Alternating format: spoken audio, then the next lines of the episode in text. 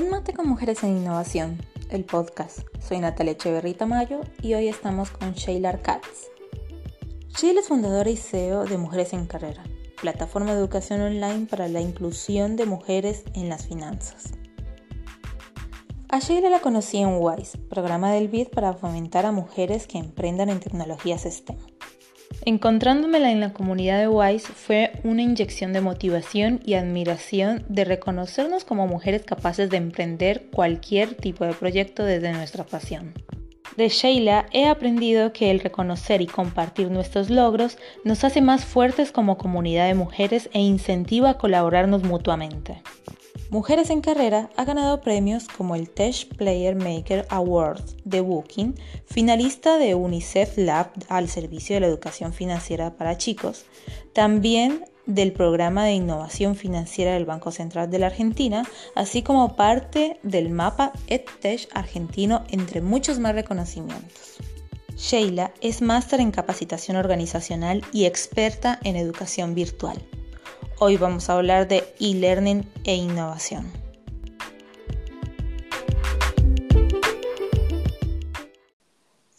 Hola Sheila, ¿cómo estás? Muy bien, Nati, muchas gracias por invitarme. No, muchas gracias a vos por haber estado y aceptado la invitación. Bueno, me gustaría comenzar en cómo el e-learning ha transformado la forma de capacitar. Perfecto, bueno, empezamos por ahí entonces. Em, el e-learning efectivamente ha eh, revolucionado eh, la forma de capacitar y la forma de enseñar. Em, quizás eh, en la región de Latinoamérica esto está impactando más ahora porque por la necesidad de quedarnos en casa y tener que trabajar y aprender desde casa, pero en otros continentes, en otros países, esto ya se viene utilizando muchísimo. Em, desde, digamos, pequeños cursos que hacen las compañías y lo ofrecen a sus eh, empleados, inclusive certificaciones, como también, eh, digamos, en el ámbito académico, eh, con la oferta de repente de maestrías completamente online, online o doctorados. la transformación educativa, porque no podemos hablar de e-learning si no hablamos de educación, eh, eh, viene eh, aparejada de, digamos, de una visión, por un lado, que es que personas de todo el mundo puedan acceder a contenido de todo el mundo, que eso antes no pasaba. Recordemos en los 80, por ejemplo, en Argentina no llegaban cosas, en los 90 recién empiezan a llegar algunos programas de televisión en, en el idioma original. Y en cuanto a la educación, en Estados Unidos, por ejemplo, el e-learning permitió que, eh, digamos, eh, personas que vivían en lugares remotos o rurales pudieran continuar su educación sin tener que eh, viajar un montón o ni siquiera tener acceso a, la educación. La razón por la cual se está transformando de esta manera, hay dos cuestiones que a mí me gustaría tocar. Por un lado, la transformación que está creando el e-learning ahora fue muy abrupta. en la región latinoamericana y el Caribe especialmente, se han utilizado, digamos, quizás eh, también en las consultoras y empresas eh, más grandes, se viene utilizando el e-learning por mucho tiempo y muchos años, eh, porque tienen equipos dispersos y remotos, pero aquí en Argentina en particular, digamos, este, escolarmente, no se ha utilizado. Y esto es algo que a mí me llamó muchísimo la atención cuando llegué a Argentina, después de 17 años de no vivir en Argentina, ver que en las escuelas todavía, digamos, las eh, instancias de, digamos, eh, educación primaria, primer grado, segundo grado, tercer grado, todavía no habían eh, incluido nada relacionado al e-learning. Y en estos dos años que estoy viviendo en Argentina veo cómo digamos, un impacto muy fuerte de esta necesidad de ahora implementar el e-learning, porque hasta ahora era como un nice to have, ¿sí? No era una obligación, no era algo que realmente se necesitaba, era algo que estaba bueno tener. Sí, ahora entiendo de que hay escuelas les exigen a sus, a sus padres, a los padres de sus hijos, que básicamente entren a plataformas, me, contaron de Santillana, ¿no? De la editorial Santillana, para empezar a, implementar e-learning ya entre los más chicos, ¿no es así? Sí, esas plataformas ya las venían usando algunas escuelas desde antes. Lo que cambió ahora es que tanto desde el gobierno nacional, lo público, y la educación privada, se están gestando contenidos propios con plataformas eh, que pueden ser utilizadas gratuitamente como Google Classroom, ¿sí? porque las escuelas, por ejemplo, privadas eh, son sin fines de lucro, entonces lo pueden utilizar, o pagas, ¿sí? plataformas pagas, pero eh, en vez de apoyarse solamente en el contenido de Santillana o alguna otra editorial que tenga contenido online, se están generando contenidos in-house de las propias escuelas y las propias empresas y están haciendo el delivery en forma eh, de e-learning. Claro, como también hemos visto de que han salido varias startups argentinas de e-learning en estos últimos cinco años, eh, como Acámica o, o Coursera. Y, y, también eso es una muestra de que algo empezó a cambiar y que es necesario de cambiar.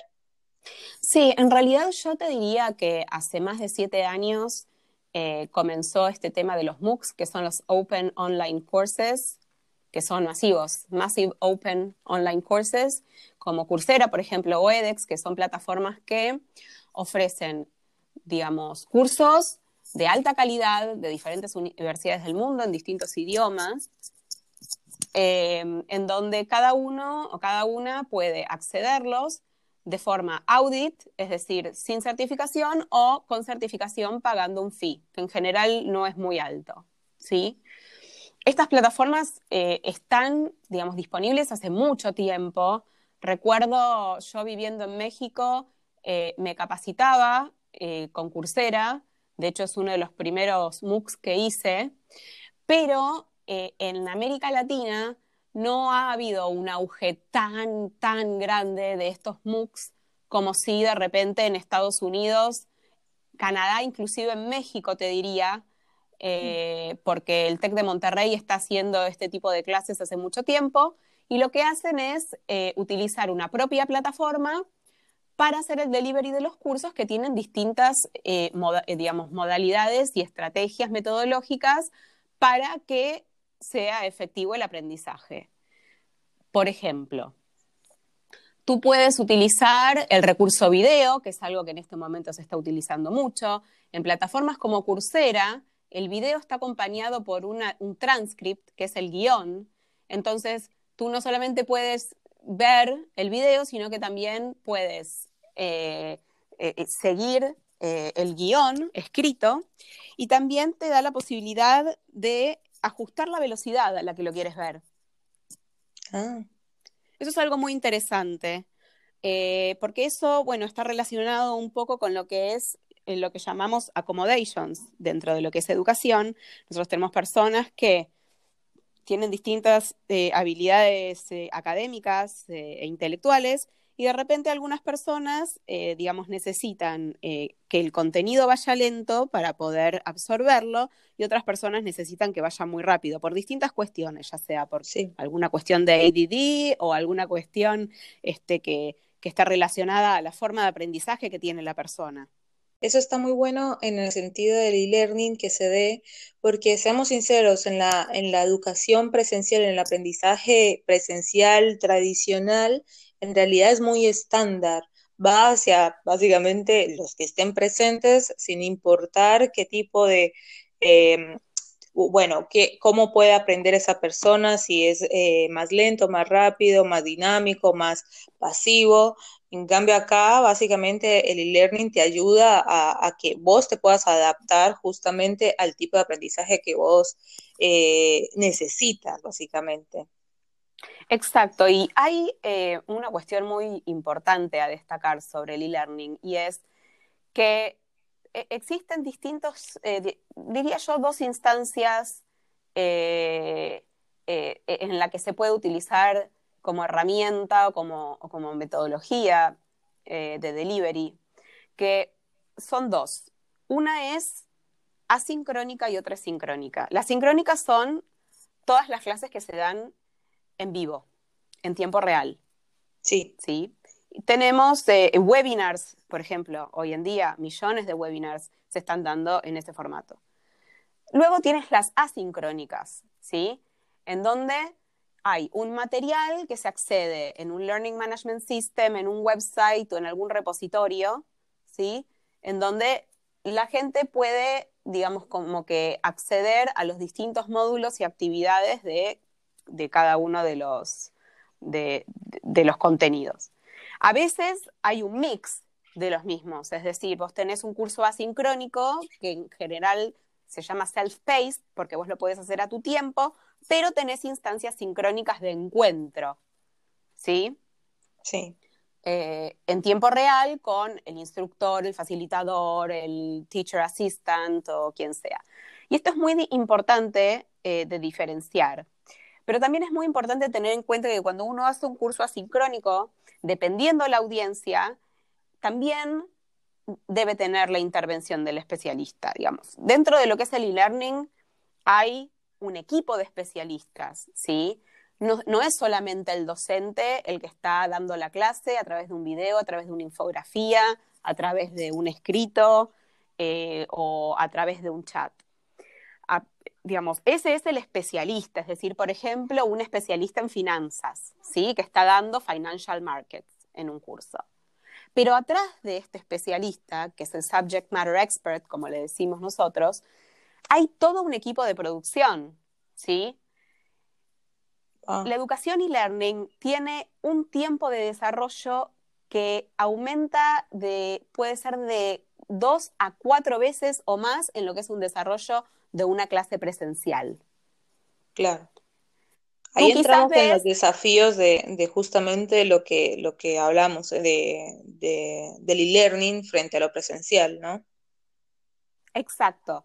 Digamos, en lo presencial, los beneficios que tienes es que todo el lenguaje corporal, eh, la neurolingüística, em, eh, un profesor con experiencia Em, digamos, estando cerca de sus alumnos o aprendices, puede, puede entender a partir de una, pregunta que se hace o eh, un comentario, qué es lo que no se entendió, porque es como una dinámica en donde se pueden ver las caras, es una dinámica en donde juega mucho el tema de la cercanía corporal, ¿sí?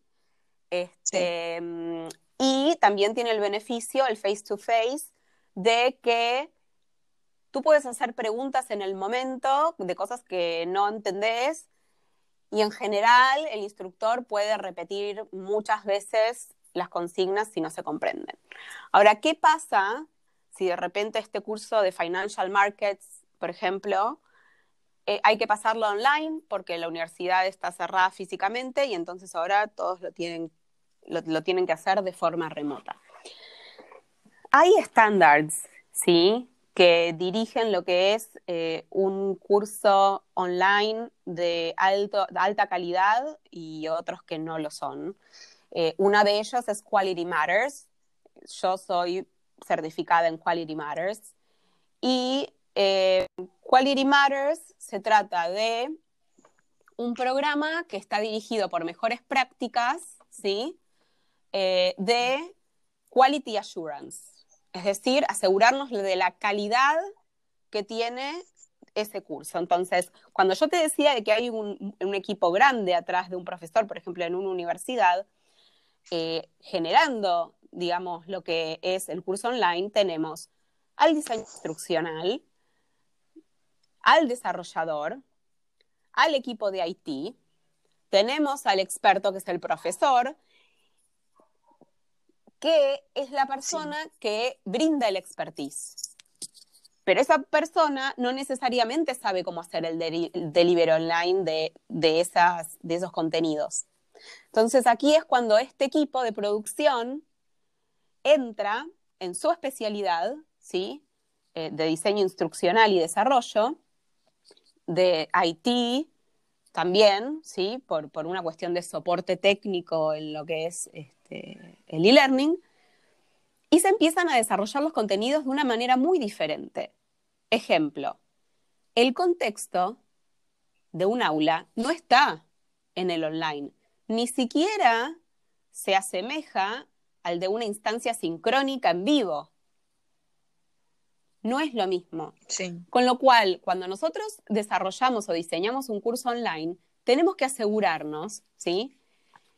De que, la, de que las, em, las directions, ¿sí? las instrucciones para navegar este curso estén totalmente explícitas y que sea como dummy proof, que sea algo que una persona realmente puede hacer sola y que todas las aclaraciones están escritas o en video o en las dos.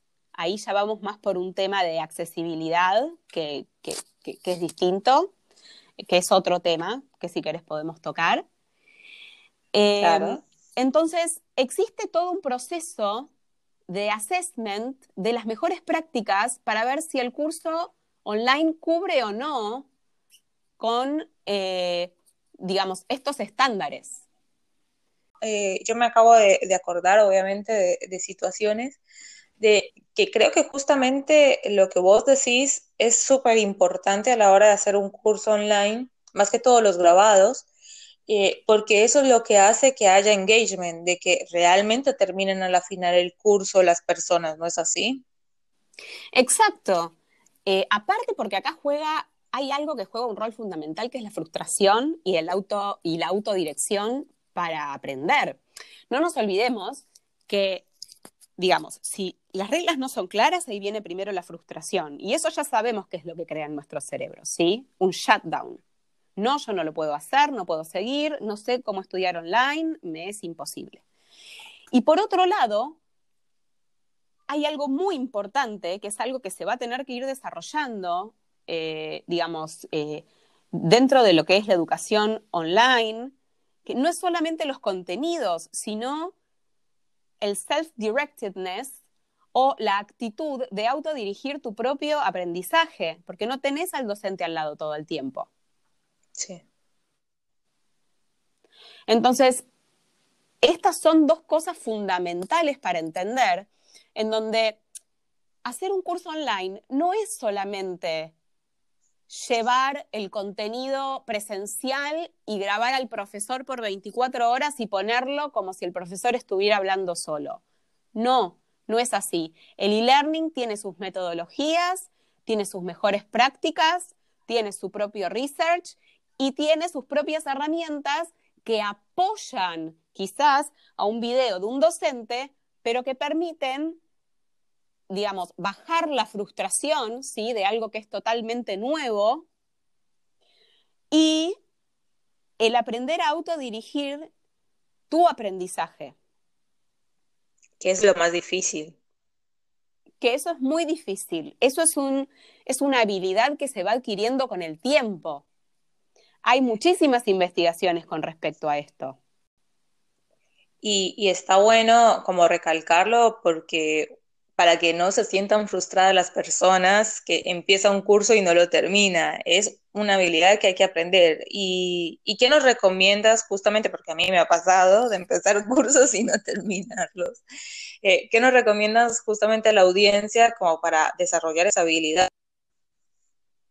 Bueno, primero, eh, si, tú te apuntas a un curso que es de tu interés y no es, eh, digamos, algo de compliance u obligatorio para tu trabajo, primero, primero, eh, no sé, suponte, a ver, ¿de qué, cursos te interesan tomar a ti, Natalia? Vamos a, vamos a ir a un ejemplo concreto. A, mí un ejemplo concreto que no tenga nada que ver con mi trabajo, por ejemplo, de arte. Me encantaría tomar un, curso de... Ahora estoy metida con el collage, eh, también la historia del arte, por ejemplo. Perfecto. Bueno, entonces supongamos de que quieres hacer un curso de collage y encuentras un curso que o lo puedes pagar o es gratuito. Entonces, lo primero que tienes que hacer es ver el contenido. lo que llamamos el syllabus, ¿sí? O el programa, el programa del curso. Un e-learning bien hecho va a tener un programa del curso en donde te va a incluir los temas principales que se van a tocar, los ítems particulares que se van a abordar y te va a adjuntar una agenda o schedule en donde te van a decir, bueno, la primera semana la tenés que hacer desde ahora hasta el viernes, por ejemplo. Y estas son las actividades que vas a tener que hacer. Y muchas veces, y esto es una mejor práctica, calcular cuánto tiempo le va a llevar a la persona a hacer cada una de esas actividades. Bueno, a partir de ahí vos calculas, ¿esto es algo que yo puedo hacer? ¿Tengo este tiempo? O sea, el interés evidentemente lo tenés porque buscaste el curso. ¿Yo tengo este tiempo para dedicarle a esto? ¿Cuántos módulos son? ¿Cuánto tiempo me va a durar? ¿Cuánto tiempo semanal le puedo asignar a este curso? Eso es lo principal para empezar a construir tu persona de, aprendiz autodirigido. Sí.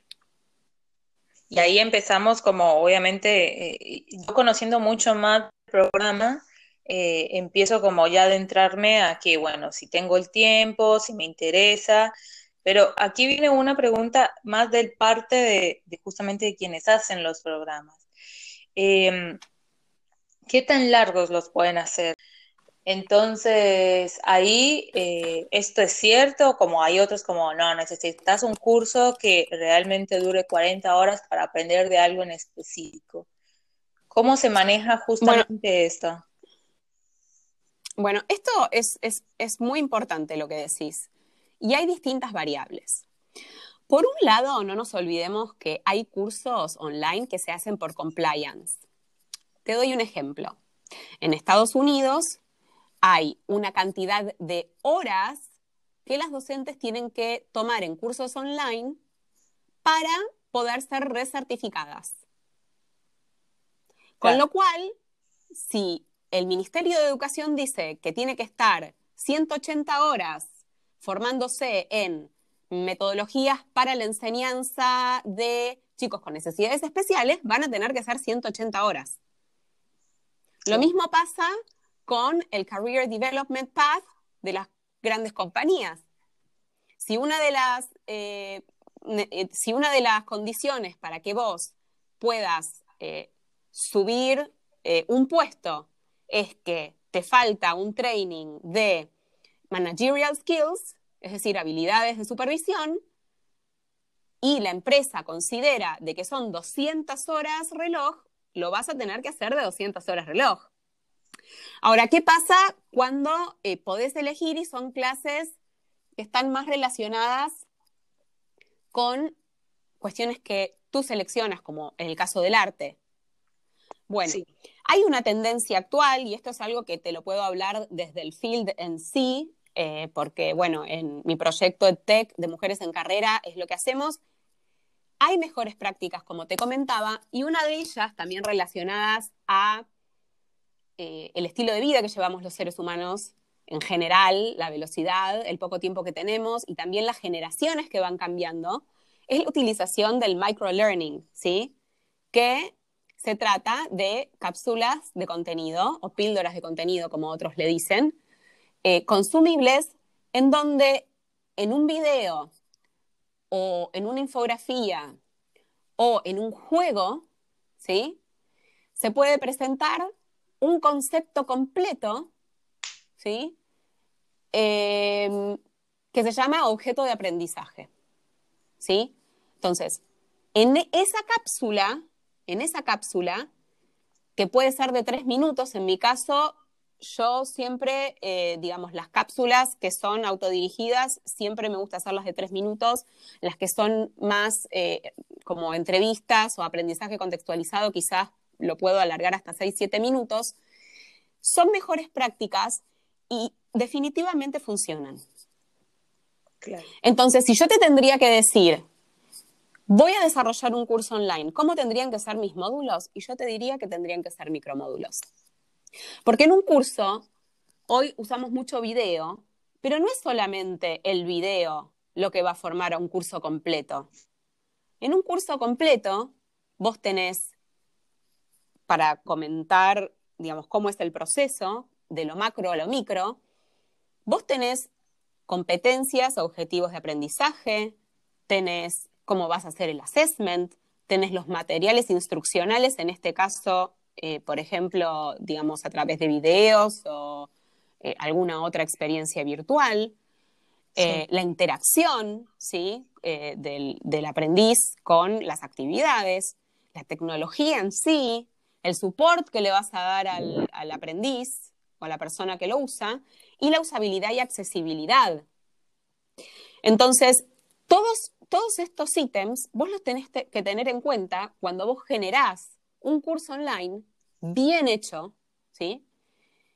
Y tenés que tener en cuenta cuál es tu audiencia target.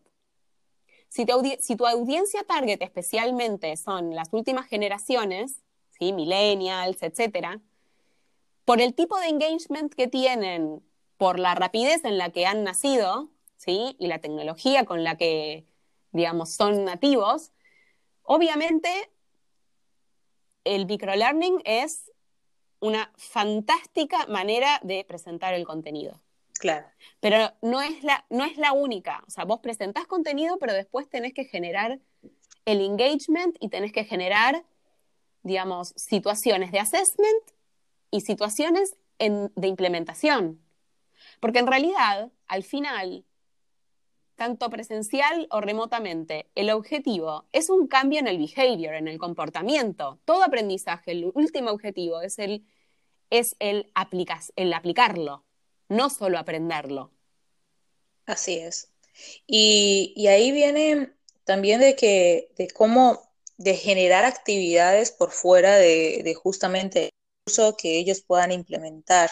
¿Esto es recomendable o es mejor que no eh, que vean todo el curso directamente, las micro, las cápsulas, las píldoras? Eh, ¿Cómo se puede manejar eso? Porque, por ejemplo, en mi caso, eh, todo lo que es agilidad y metodologías ágiles, si no las ponen en práctica, es muy difícil que realmente puedan aprender la metodología.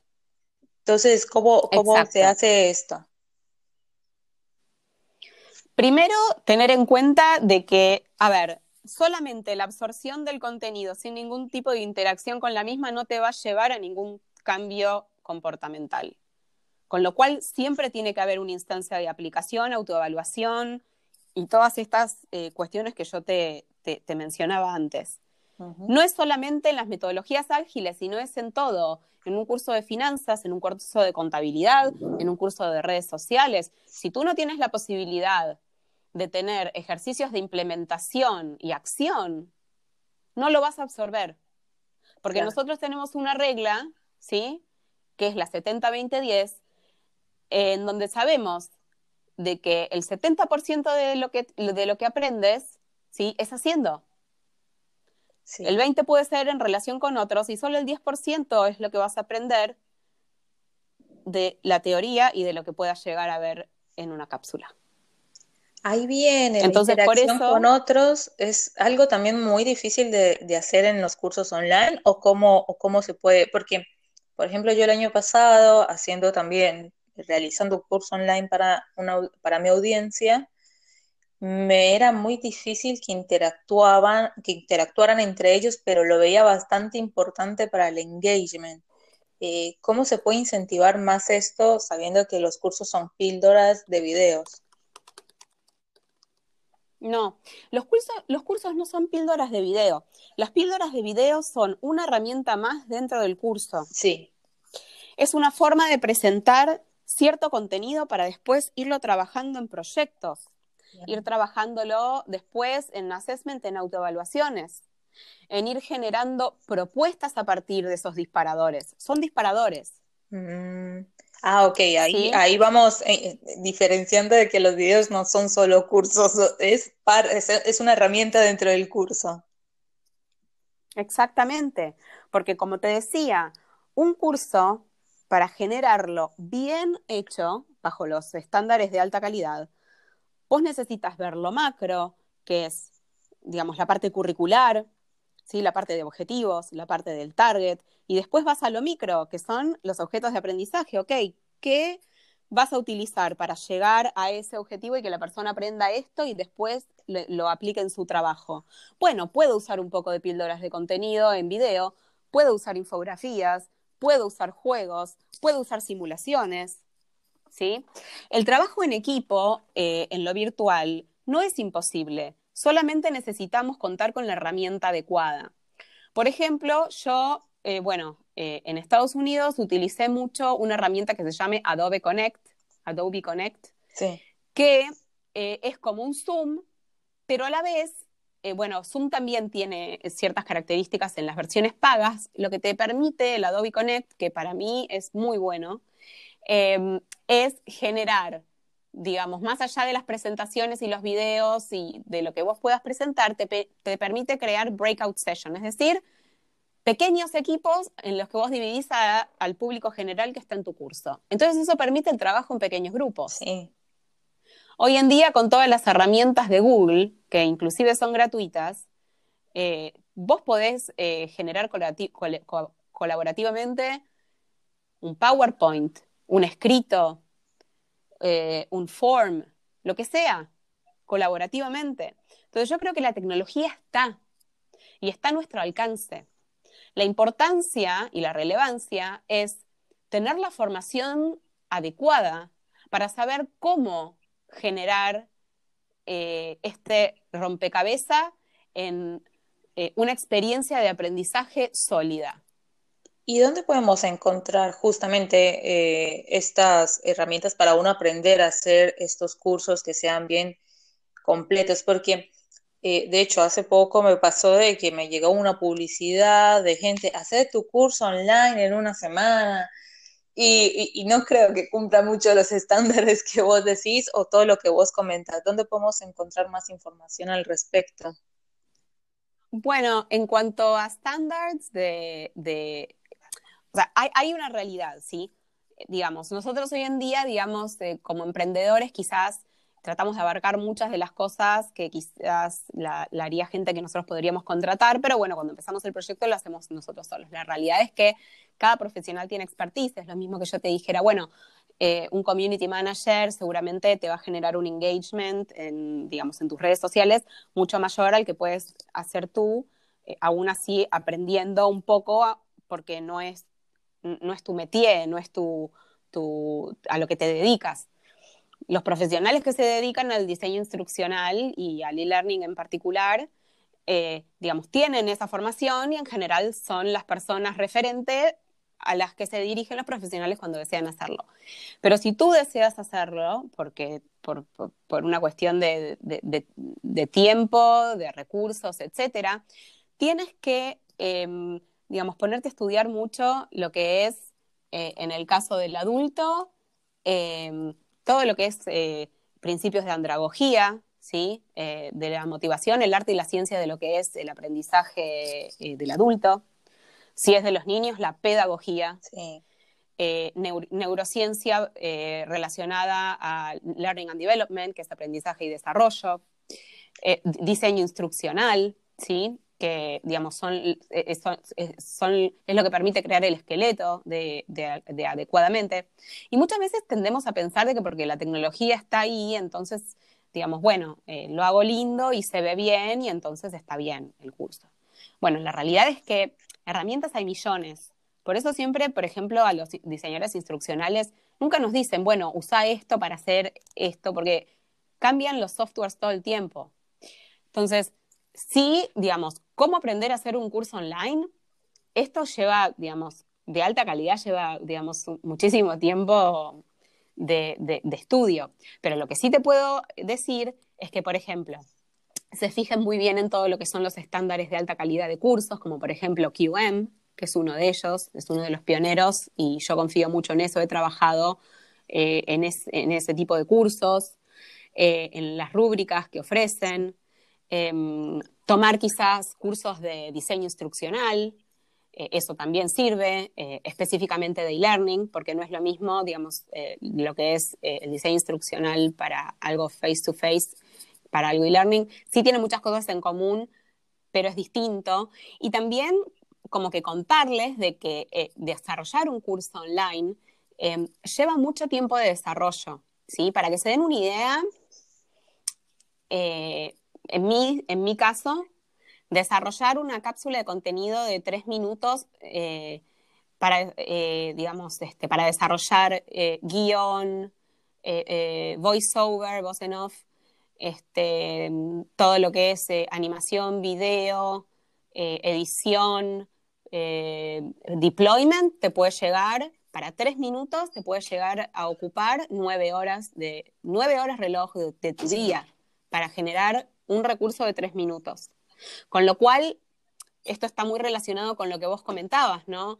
Eh, digamos, si, si uno, de la misma manera que si uno quiere tomar un curso online, tiene que, tiene que ponerse la mentalidad de que voy a ser autodirigible y me voy a autodirigir mi aprendizaje y, esas cosas, em, digamos, también si querés, digamos, hacer tu curso online, tenés que saber que es una inversión de tiempo muy importante. acerca sobre los youtubers, porque seamos sinceros, hoy en día podemos tomar YouTube como una forma de aprender y me he encontrado con youtubers bastante interesantes. Yo que soy colombiana, hace poco conocí uno para niños que enseña álgebra y sorprende muchísimo. Tiene más de dos millones de suscriptores y, y sí. cómo justamente inclusive el e-learning, porque ya plataformas como YouTube como que te ayudan a, que obviamente, ¿cómo se diría? Como a propagar el conocimiento de forma más fácil, pero también te queda como una frustración como dentro de, de las personas que hacen cursos, como que estás este youtuber de álgebra, tiene dos millones de suscriptores, ve una interacción importante en los comentarios, en sus redes sociales, lo hace gratis, ¿Y nosotros qué hacemos? Ahí, ¿qué es lo que pasa? Bueno, lo que pasa es que hay profesores que tienen su canal de YouTube y dan clases de álgebra para apoyar alumnos y los alumnos lo, utilizan cuando quieren, pero eh, digamos, a ver, eh, eh, ese tipo de, apoyo que deciden muchos docentes dar, es totalmente válido. Hay muchísimos chicos que de repente le entienden a ese youtuber, pero ese youtuber capaz es un profesor. Digamos, no porque sea YouTube, o capaz es un chico que, un chico de secundaria que, que hace tutoring y le enseña a otros chicos y entonces lo graba porque sabe que es claro en explicación y tiene dotes pedagógicos que, que puede tranquilamente ser así. Sí. ¿No? Hoy en día, digamos, eh, nosotros eh, eh, ha aumentado significativamente la autodidáctica, ¿sí? el aprender solos. Y eso también tiene mucho que ver con esto.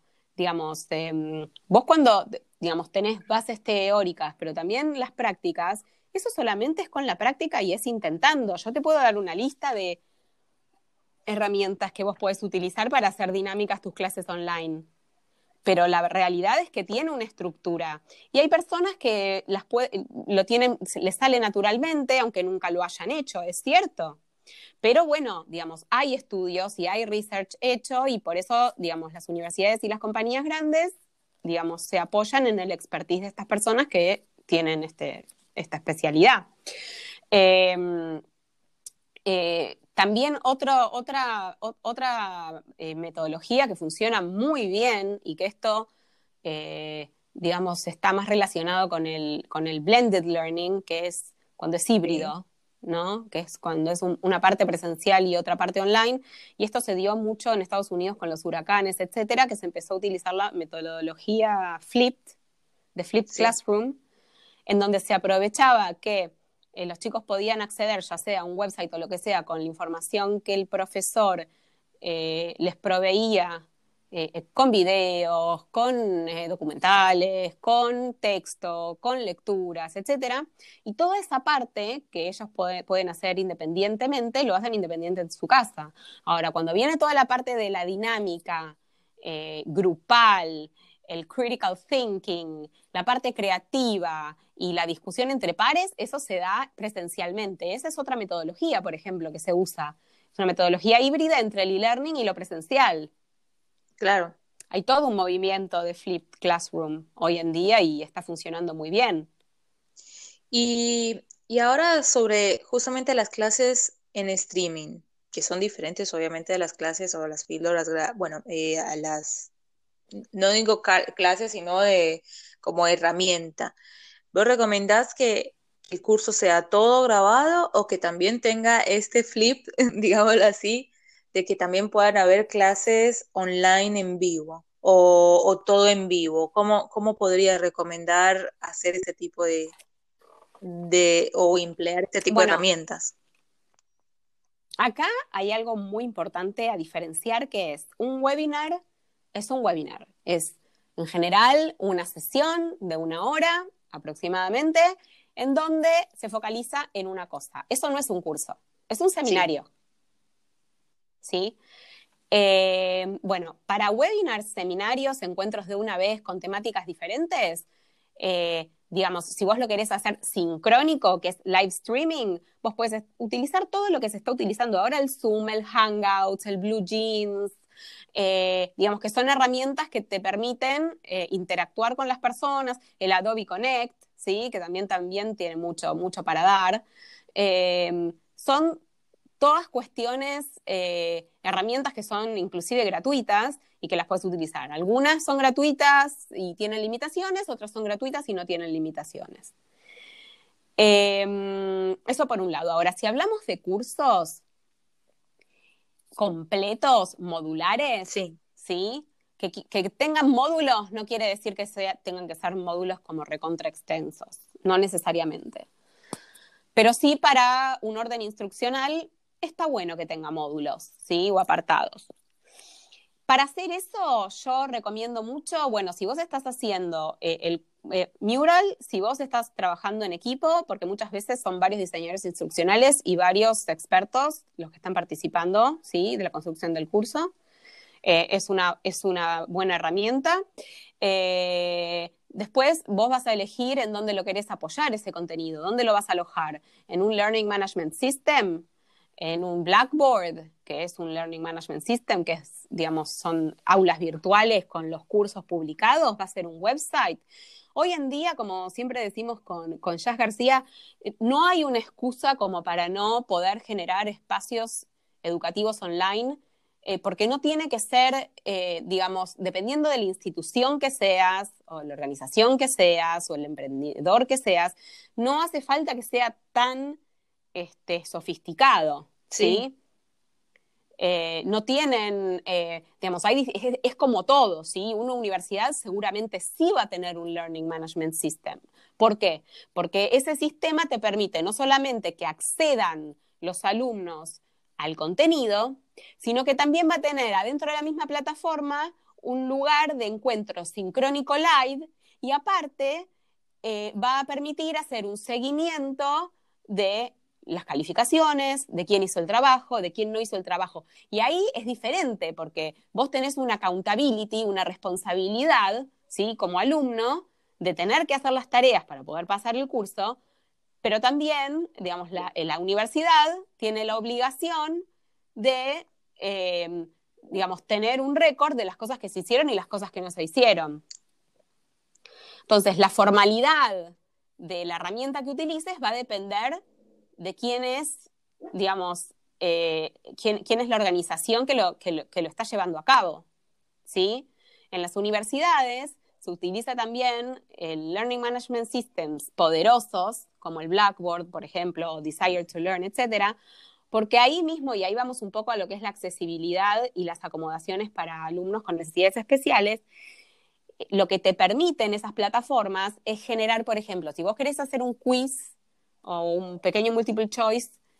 Em, y vos sabés que hay alumnos que tienen, digamos, dificultades con el tema de concentración y tienen su documentación y lo presentan, como ocurre en las universidades en Estados Unidos, eh, como los profesores tienen la obligación de que el mismo quiz que va a hacer eh, un compañero que no tiene ningún tipo de eh, necesidad especial, el que sí tiene necesidad especial en cuanto a los tiempos tenga tiempo extendido de hacer ese mismo quiz.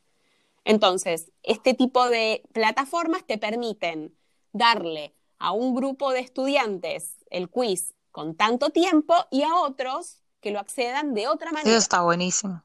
Entonces, ahí van las complejidades. Exacto, entonces, digamos, las complejidades tienen que ver con el tipo de organización que ofrece el curso y digamos, las obligaciones que tienen que cumplir por dictámenes educativos, etcétera. Ahora, si hablamos de cursos, de otro tipo de cursos más informales, que no son universitarios, que de repente lo damos, eh, digamos, emprendedores que tenemos academia o lo que sea, ahí ya está en nosotros seleccionar cuál es el mejor.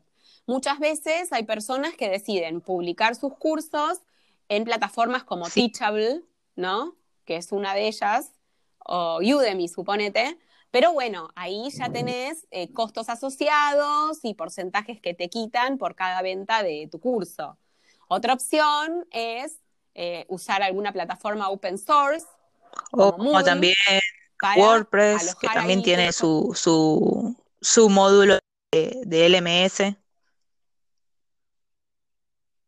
Sí, WordPress también. Lo que pasa es que, claro, digamos, si tenemos que hablar de, a ver, digamos, cada emprendedor sabe digamos, los, los, cursos que puede ofrecer y sabe cuál es el alcance en cuanto al funding y al dinero que puede poner.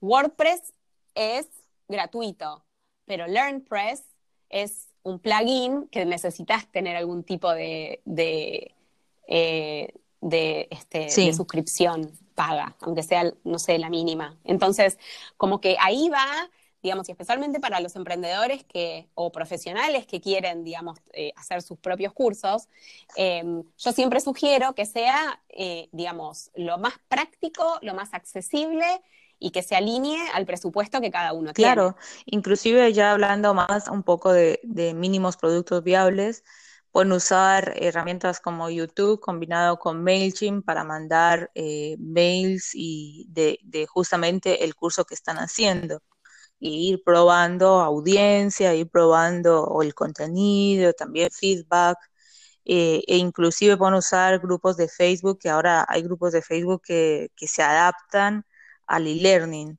eh, y, es gratuito. Exacto. Todo lo que sea eh, gratuito es bueno de usar, ayuda, digamos, al profesional, al emprendedor, a la pyme, eh, digamos, que no tiene quizás presupuesto para eso, y siempre es bienvenido utilizar esto, ¿no? Lo que vos decís, el YouTube para alojar videos, eh, los grupos de Facebook, eh, de repente algunas otras, este, Kahoot, que, que, te permiten hacer distintas actividades relacionadas con el contenido.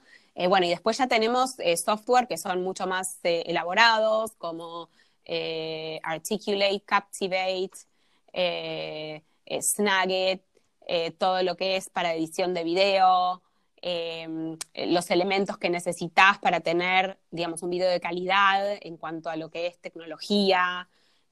bueno, digamos, ahí ya vamos hilando un poco más fino en, bueno, qué tipo de calidad vos querés este, generar y qué valor querés crear, ¿sí? Porque no es lo mismo grabar un video eh, de baja calidad con un audio que es muy malo que un audio de buena calidad, con buena imagen o contenidos animados o contenidos en video, con un voiceover apropiado.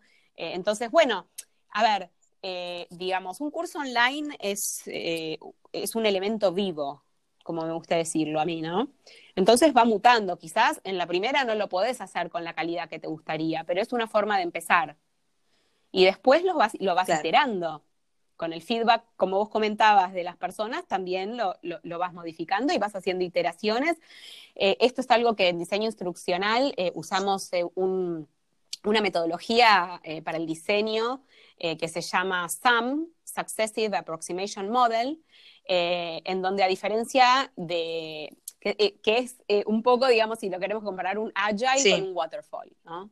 Como eh, antes era, digamos, un proceso waterfall mucho más lineal que se llamaba ADI, ¿sí? que era el análisis, el diseño, el development, la implementación, la evaluación, y no podías ir fácilmente a las partes, digamos, anteriores si surge un error.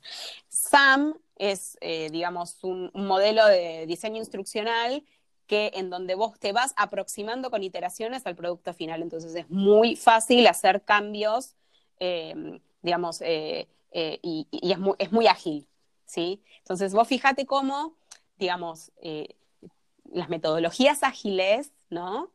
Eh, o, las no tan ágiles, eh, más allá de las metodologías, han influido en el mundo del diseño instruccional desde hace muchas décadas. Total.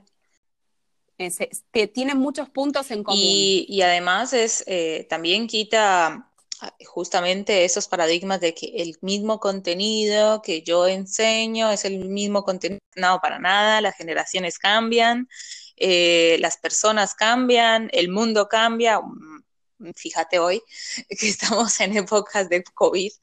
Entonces, eh, obviamente la iteración es súper importante a la, a la hora de crear aprendizaje.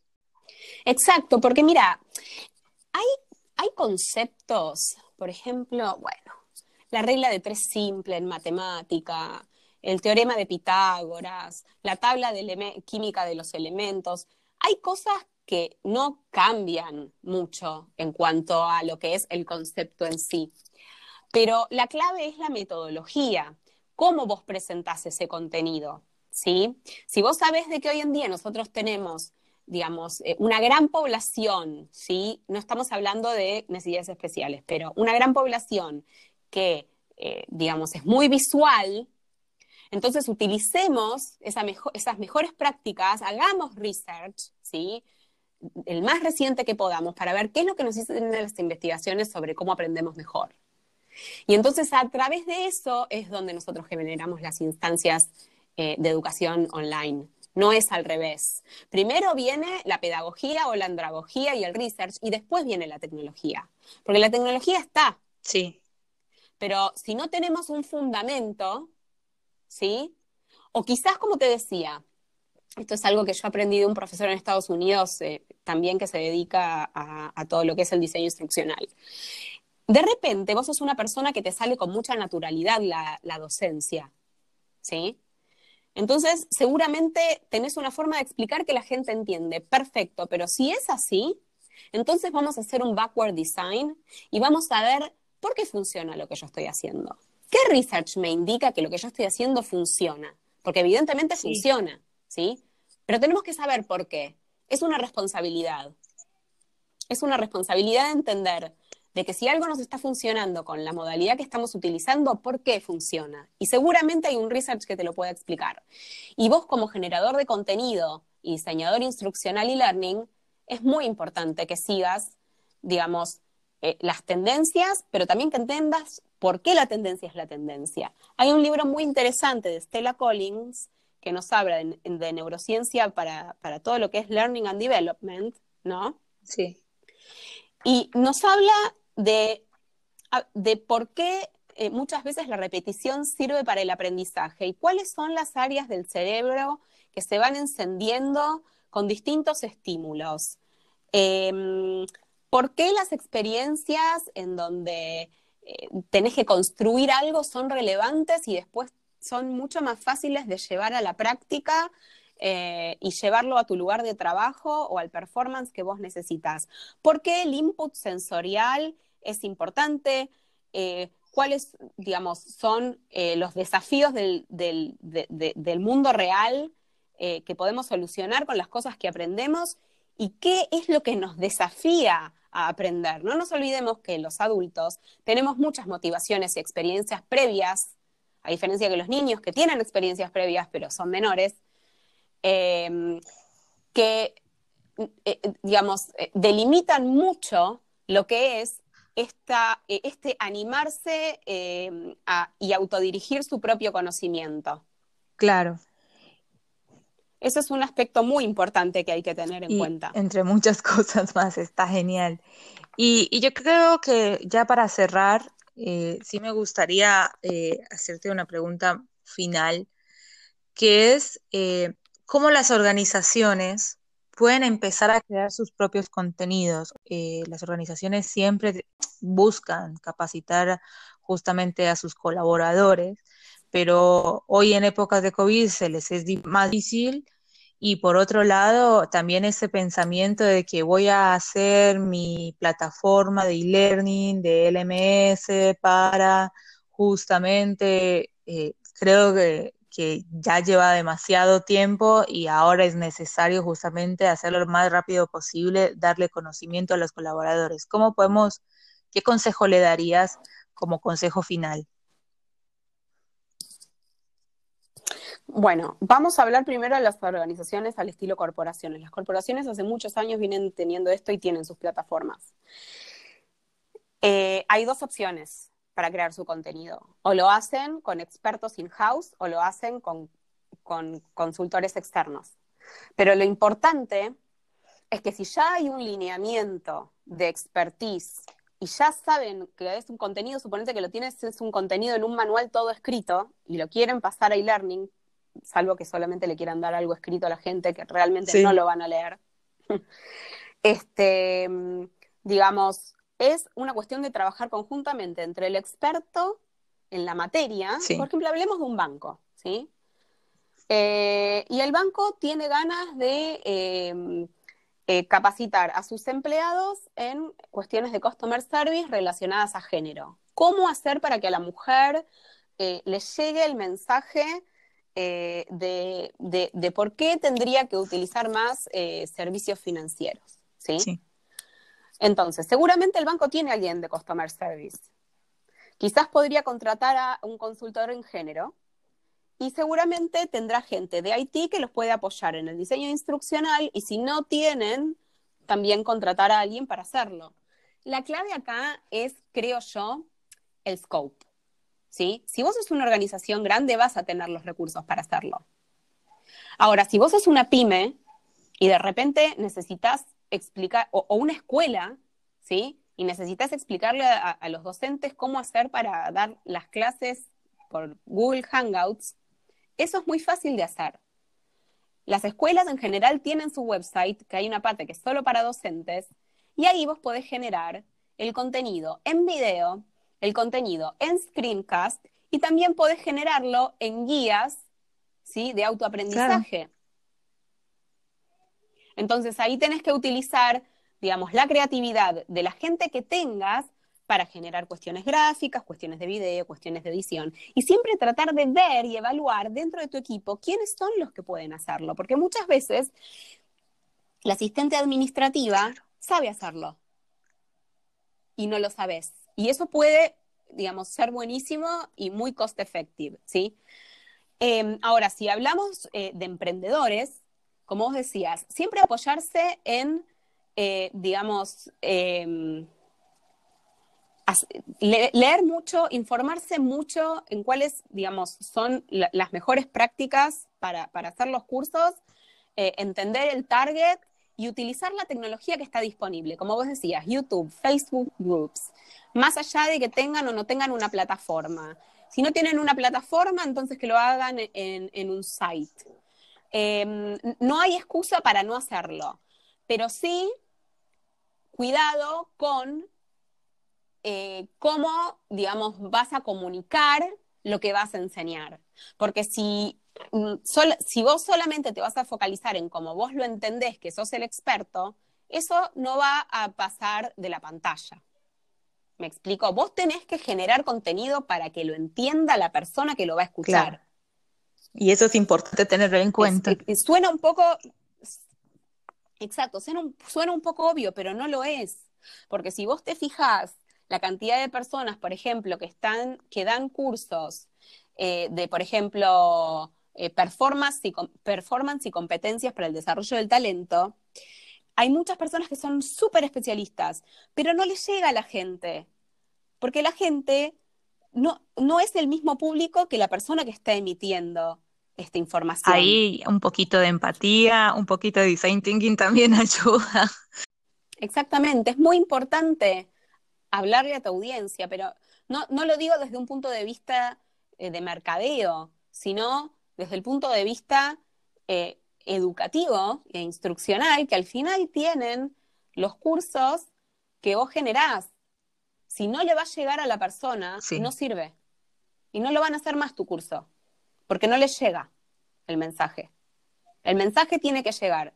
Y vos tenés que poder, digamos, generar una granularidad tal del contenido como para que llegue al target que vos te, estás dirigiendo. Sheila, muchísimas gracias. Realmente hicimos una conversación increíble. Creo que ha sido de las más largas que hemos tenido, pero cada minuto cuenta y, estoy seguro que todos se quedaron hasta el final porque aprendimos un montón y creo que es necesario justamente hablar de este tema hoy, eh, que ya nos está exigiendo una transformación digital para allá a todo tipo de empresas, a todo tipo de organizaciones, de instituciones, de gobiernos inclusive. Exactamente, y esto va a continuar y se va a profundizar y la tecnología eh, va a ser el medio, eh, va a ser, eh, digamos, la forma en la que se va a democratizar también la educación y se va a profundizar el nivel de complejidad en los que se pueden tratar los temas porque van a seguir apareciendo nuevas tecnologías y aplicaciones para que nos ayuden a hacer llegar este, la instrucción y la educación. Muchas gracias, Espero tenerte pronto también dentro de otro podcast o, una conversación como el que hicimos de trabajo remoto en pandemia. Totalmente, con muchísimo gusto. Eh, un gran abrazo a todas las mujeres en innovación eh, y nos estamos viendo, nos estamos escuchando pronto.